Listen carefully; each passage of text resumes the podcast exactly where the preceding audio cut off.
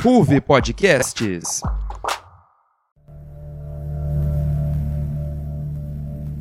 Tem alguns idiotas até hoje ficam em casa. Eu, por mim, botava esses vagabundos todos na cadeia. Começando no STF. Pesava sete arrombos. Através do voto, você não vai mudar nada nesse país. O cão é muito bem articulado.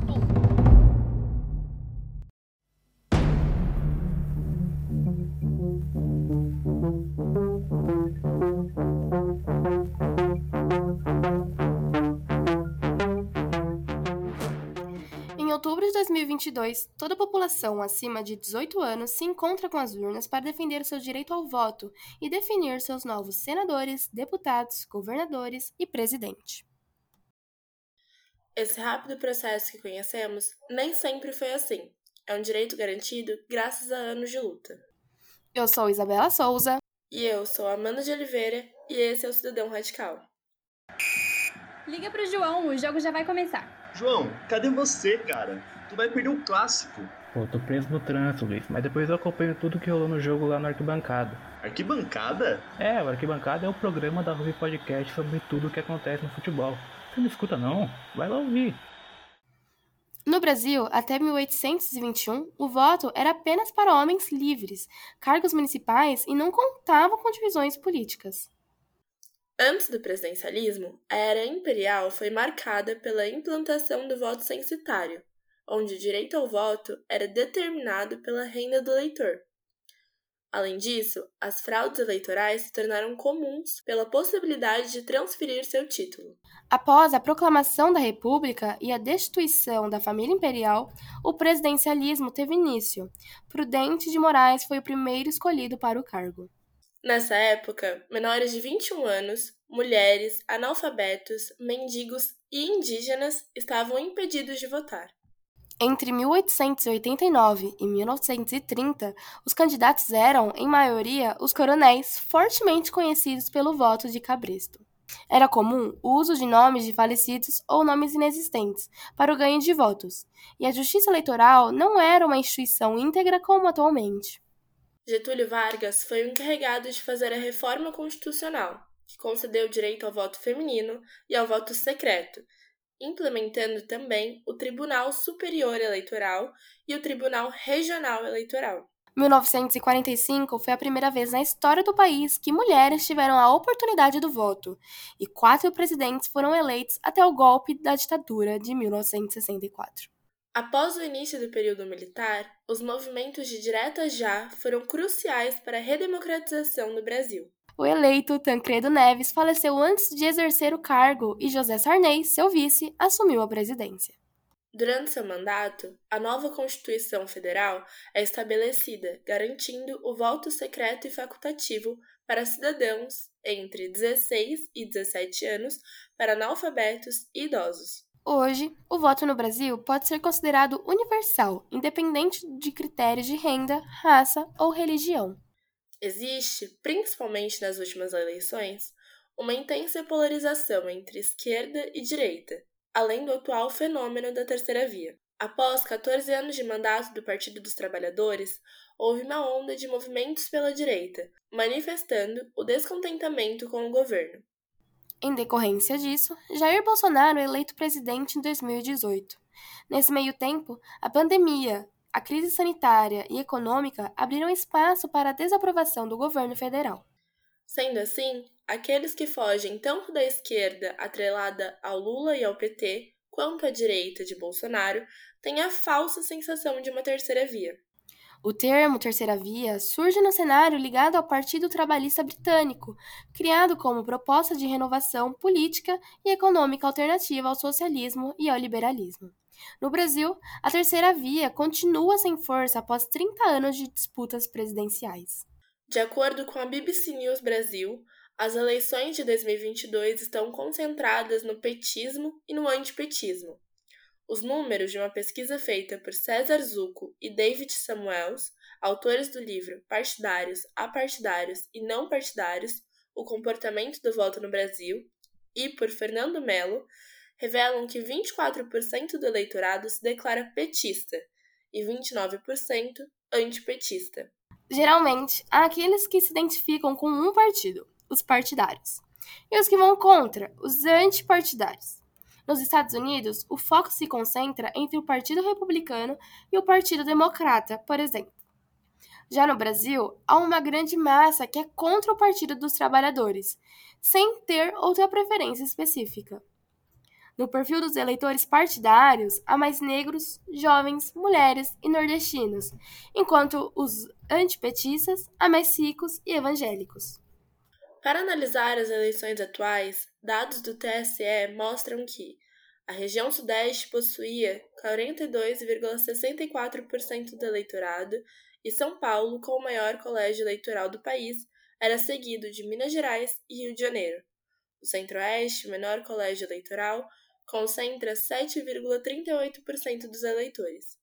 Em superação ao início da República, as eleitoras mulheres representam 52% dos votos válidos. Reflexo da educação brasileira, votantes de ensino médio completo somam 26,31%. Eleitores com ensino fundamental incompleto são 22,97%, e pessoas que sabem ler e escrever apenas 7,16%, e do total, 4% são analfabetos. Em comparação aos dados de 2022, os eleitores entre 16 e 18 anos, cujo voto é facultativo, cresceu em 51,13% após campanhas da Justiça Eleitoral para atrair esse público, como a Semana do Jovem Eleitor. Nas eleições desse ano, 37.646 dos eleitores terão nome social no título, direito conquistado, em 2018. Este ano conta com muitas eleições no mundo todo. Países como a Hungria, Portugal, França, Filipinas e o Brasil são alvos de candidatos de extrema-direita, que atuam ainda sob a influência das estratégias do ex-presidente dos Estados Unidos, Donald Trump. Usando da disseminação de fake news, discursos antissistema e desconfiança quanto às instituições, partidos tentam influenciar o eleitorado. A viralização dessas notícias falsas é benéfica em contextos onde a polarização política é forte, como no Brasil. Para combater esse mal, o país espera contar com o TSE no combate às fake news, sendo responsável pela jurisdição, interpretando e punindo os produtores de conteúdos. Agora vamos com o nosso repórter Edmar Júnior, que entrevistou Geraldo César, professor da Rede Estadual de Educação, sindicalista da APOESP, militante da Corrente de Trabalhadoras e Trabalhadores e membro do PSOL, para falar melhor sobre o assunto. A polarização no Brasil tem ganhado força nos últimos anos, mas essa conjuntura não é recente. Comente um pouco sobre o histórico da polarização política do país. Primeiro meado da década de 70, praticamente era um partido único que era comandado pelo partido Arena, né? Que depois virou o PDS, quando terminou a ditadura militar, e que hoje é o PP, né? É a linha do Paulo Maluf, é o partido do Paulo Maluf. Esse era o partido conservador e da situação e que apoiava a ditadura militar. E para dizer que eles tinham um mínimo de democracia, ele permitia um segundo partido apenas, que era o MDB, né? E dentro do, do MDB, todos aqueles que, estavam, que eram do campo de centro-esquerda, né? É, que estavam no Brasil, né? É, que não morreram, não foram assassinados ou que não foram exilados, formaram o partido é, MDB. Né? Então você tem, vai ter no começo, assim, já no, no, no, para as prefeituras, etc., para as capitais, começa a ter as eleições, sempre em função desses dois partidos. Né? É, aí depois vem, aí depois vem a, a abertura. Quer dizer, aí já está colocado de maneira vertical né, a polarização. E nós tivemos essa formação, quer dizer, essa geração que está hoje, que tem mais consciência política, infelizmente, ela, ela, ela se formou nesse período. Né? É, passado esse período, não se trabalhou a democracia, não se universalizou a educação de qualidade, é, muito menos a educação política, mesmo dentro do governo mais progressista mais progressistas que nós tivemos nesse período, independente do Estado do Brasil. E nem no governo federal petista, né? nós não tivemos essa formação, é, essa compreensão, essa educação política, né? política enquanto ciência, enquanto arte, né? A, apesar de ter disciplina de filosofia e sociologia nas escolas, a ciência política é ainda mais um achismo que do que um, né, uma, uma praxe pedagógica baseada na ciência. Felizmente. beleza. Você, é, você é, e também eu acho que a, a facilidade em que ocorre a polarização no Brasil vem daí, né? Agora, o que, que é a polarização? O que, que ela representa dentro dos sistemas econômicos? Vamos comparar a polarização? O que, que ela é para o capitalismo? Né? É 100% de certeza que, que, que, que, que o ideário capitalista vai ser cumprido ganhe quem ganhar. Porque só vai ter dois lados e os dois lados estão diretamente apoiando o sistema econômico que nós temos. Né? É como se fosse assim, é, duas cartas de baralho se equilibrando, né? Ora, puxa, se diz assim, é mais democrático, né? Vamos imaginar Estados Unidos. Ora é o Partido Democrático, ora é o Partido Republicano, né? Independente de quem ganhe, o capitalismo está ganhando. Brasil, ora é PSDB, ora é PT, independente de quem ganha, como nós já vimos na experiência, é o capitalismo. Como as fake news desempenham nas épocas de eleição? Nós temos uma mídia que está a serviço do poder. Nós tamo, temos uma mídia que está a serviço é, do sistema conservador. Né? Temos aí o Cidadão Kane, né, um e dois, que mostra exatamente qual é o papel da mídia. O que, que aconteceu com a internet e essas mídias? Ela perdeu a centralização. Ela perdeu o poder de influência de massa que tinha anterior que antes era só ela. Até as televisões eram polarizadas no Brasil. E a Globo sempre foi, esteve na frente. Sempre polarizou o Globo com o Record ou o Globo com, com, com Bandeirantes. Né? Hoje está mais polarizado mesmo, na minha opinião, a Globo e a Bandeirantes. Né? Bandeirantes joga pesado ali na, na, na, na, no campo conservador para Bolsonaro, enquanto a Globo é anti-Bolsonaro, mas ela não pode se negar tá, o papel capitalista e, e, sabe, e tudo que ela já fez de ruim para esse país. E vai continuar fazendo. Né? Essa briga dela não é para defender o país, é para defender o conglomerado Globo, o conglomerado Roberto Marinho. Uma vez que eles perderam esse poder de, de, de influenciar a população através dos programas, através das novelas, através das reportagens é, produzidas, né, para ter o efeito psicológico que leve a população a acreditar, porque é incrível que a, a população não entende que a televisão e que a mídia é uma verdadeira fábrica de mentira aqui no Brasil, né?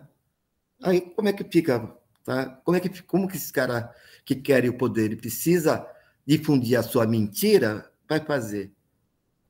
Vai criar robô, vão contratar empresas estrangeiras de robô, vão lá para Israel contratar empresa de, de, de espionagem é, é, virtual para ver quais são os algoritmos das pessoas, vão criar conteúdo falso para esse perfil, né? E vão disparar roboticamente, tá? Porque nem quantidade de fascistas suficiente no Brasil para trabalhar, né? para difundir ali, cada um, fazer uma militância digital, os caras têm. Então, eles têm que apelar para a mudança do ideário popular através de fake news. Como que vota consciente? O que, que é preciso para fazer um candidato, é, para escolher o candidato? Primeiro, escola de boa qualidade, formação política durante a, a, a durante a educação básica, né? Segundo, é desenvolver o interesse na população por política, ou seja, trabalho de base. Se eu tenho um partido e quero desenvolver uma ideologia, eu não tenho que ficar falando para os meus que têm a mesma ideologia, fazendo discurso entre a gente. Nós temos que conseguir levar esse discurso para a base. Porque daí, olha, eu vou lá levar o meu, o, o meu discurso, que é comunista, né? os bolsonaristas vão levar lá o, o discurso dele, que é reacionário, que é capitalista, pior, é neocapitalista, né? neoliberal, né? supercapitalista, proto-fascista. Vão levar esse discurso lá, e se o sujeito tem um mínimo de cultura, ele vai analisar o que é bom e o que é ruim. Se ele acha que o que sabe, ele vai ter condição, ele não vai ser induzido a votar, né? Porque o que nós temos aqui, a disputa de voto é pela indução, não é pela conscientização, né? É, então, a forma da gente conseguir fazer isso, primeiro seria que assim, os partidos trabalhar para difundir a sua ideologia. Segundo, pode fazer também, né? É, já começar a pensar na, nos seus candidatos para presidente, para governador, deputado estadual, federal e senador. Quem são os candidatos? Quem são os caras que estão pedindo voto? Vai lá no, na, pesquisar, tanto em, na, na, mídia, o que o cara fez. Vai no Senado lá, tem, tem, tem, tem, tem os programas, tem um agora que foi publicado ontem, parece, que saiu um relatório aí sobre o desempenho de todos os, parlamentares. Sabe, as pessoas têm que saber consultar, meu. Como é que um cara que fica durante seis mandatos, quantos, quantos mandatos? 26 anos na, na Câmara, não apresentou três projetos, não conseguiu aprovar é. nenhum, né? E só votou em projeto para poder a população? Não é? Agora, Sim. só que esses dados nós temos, né? Nós temos que levantar esses dados. Graças à democracia, a gente pode escolher um candidato que representa melhor a gente. Porém, muitas dessas vezes a gente não tem opção, que a maioria dos candidatos são homens, brancos, cis, não tem diversidade. E como que é possível mudar esse cenário? Eu vou ver entre os educadores ou na esfera da educação aquele que tem a melhor proposta, é, o melhor projeto de país. Se eu sou um professor, se eu sou uma professora, eu vou ver entre as mulheres candidatas, né, que tem melhor condição, uma melhor proposta. Estaria votando nela. Eu já, aqui eu já estou falando de o governo do estado votar no Haddad, se fosse mulher estaria votando para presidente na, na, ah, como é que ela chama? Na candidata do Partido Comunista. Ah, né? É, se eu sou se eu sou um trabalhador apenas, mas eu sou LGBTQIA, eu ia ver quais são os candidatos que estaria votando, que estaria sendo, seriam candidatos defendendo com integridade uma boa pauta. É, se eu fosse trabalhador rural, ou se eu né, estaria defendendo quem está defendendo, né, quem defende melhor uma pauta sobre reforma agrária. E, sobretudo, se eu fosse negro, e mais ainda mulher negra, eu votaria em mulher negra.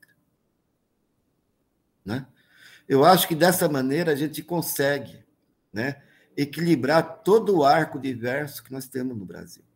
A terceira via é um novo modo de governar ou pode ser considerada mais do mesmo? É. Aí, terceira via, você abre todo o leque possível. Né? Agora, não tem terceira via sem uma bancada majoritária. Como é que se elege uma terceira via se nem é, raras vezes você consegue eleger um partido polarizado e apoiado por uma grande maioria? O PT conseguiu isso na primeira eleição, já foi diminuindo os deputados na segunda, diminuiu mais ainda na, com a entrada da Dilma, na reeleição da Dilma, praticamente, se não tivesse diminuído tanto, ela não teria recebido o golpe né? PSDB começou muito bem, foi decaindo, foi decaindo, o que abriu as brechas para o petismo. Não é? Sim. Então, não tem terceira via se você não tiver candidato, fizer a maioria no parlamento. Né? Agora, não importa quem está lá, se o sistema econômico que ele vai defender vai ser o mesmo. Não é? Não importa se é primeira, segunda, terceira ou quarta via. Né? Então, terceira, a terceira via por si só não quer dizer nada. O que pode abrir é uma possibilidade de aproveitar o momento das propagandas políticas, porque é o único momento que esses partidos menores, mas porém com uma boa plataforma, têm para poder fazer a campanha do seu, da sua ideologia. Né? Mas aí você vê, aí que está a democracia, voltando lá para o começo da nossa conversa. Né? É, como é que você consegue fazer um, um, uma campanha de conscientização, sendo que o tempo de televisão está vinculado ao número de deputados que você tem. Não é? Isso não é democrático. Eu acho que momento de eleição é o momento de debate de ideias. E quando você diminui a possibilidade de comunicação de algum setor, seja ele de direita ou de esquerda, você está reduzindo a possibilidade dele debater com profundidade seu ideário. O que, que vai acontecer? Os dois maiores partidos, que são os dois que têm mais tempo, ou, ou, ou, as duas maiores federações, que vão ganhar mais tempo, quer dizer, vão ficar batendo a ideia dentro dessa polarização eternamente. Né? Então, está aí a questão da mídia novamente. Né? É, no último mês, né, que houve aquela. que está tendo esses casos de violência política do, do eleitor que foi assassinado em casa, o caso da Marielle também.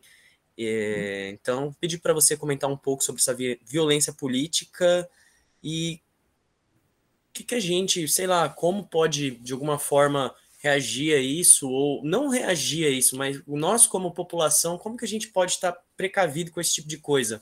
Com essa violência política, ah, eu voto no, no Lula, por exemplo. A pessoa vai lá e vai querer me bater só porque eu voto no Lula.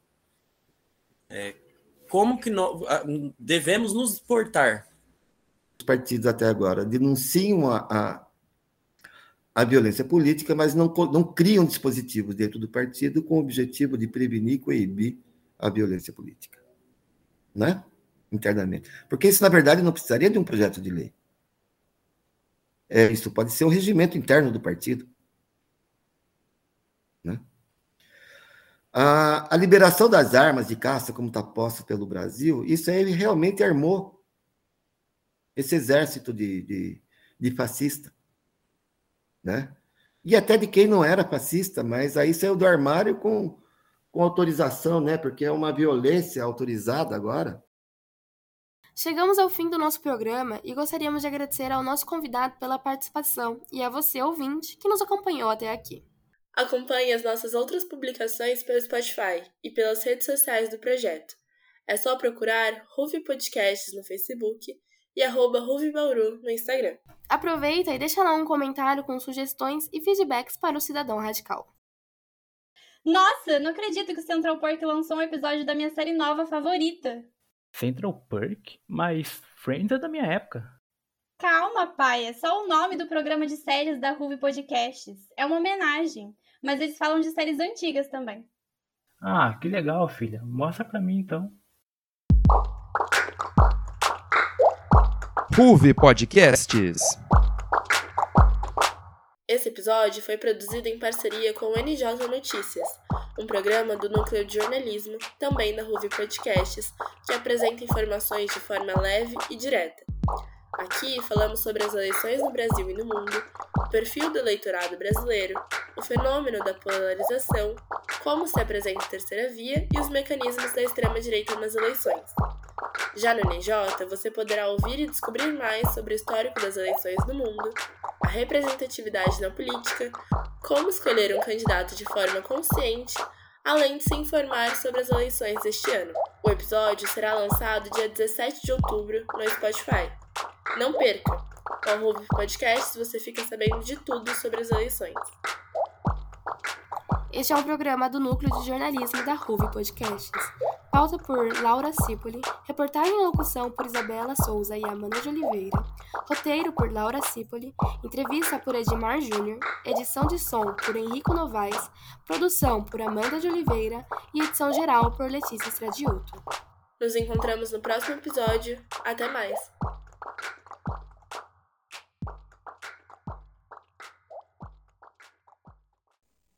Olá, ouvinte! Passando por aqui novamente para dar um aviso. O programa terá uma pausa no Spotify, mas as produções não param.